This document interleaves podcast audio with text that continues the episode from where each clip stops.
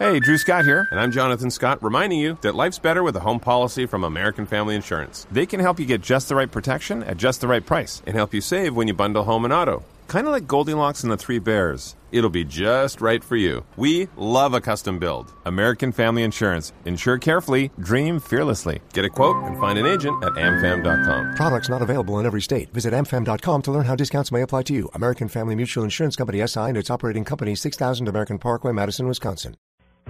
El contenido más compartido del momento en la nube. Super compartido. Tatiana, tudo bom? Sou o doutor Davi, vou fazer teu exame.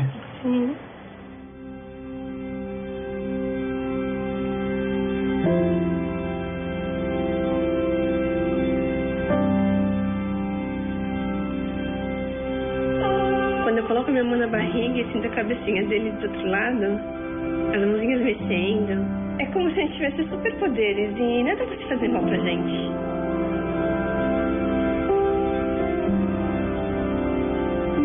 Eu quero mostrar o mar Bueno, obviamente el video, el audio que ustedes tienen a continuación está en portugués, por eso Diego lo va a traducir. Pero es un súper compartido y va a ser un súper compartido porque es bastante emotivo, sobre todo por el Día de las Madres. Tatiana es una mujer que tiene alrededor de 30 años y a los 17 vive en Brasil, por supuesto es brasilera, y a los 17 años perdió la visión y está embarazada de unas 20 semanas, 20 y pico de semanas más o menos, que esos son como 5, entre 5 o 6 meses.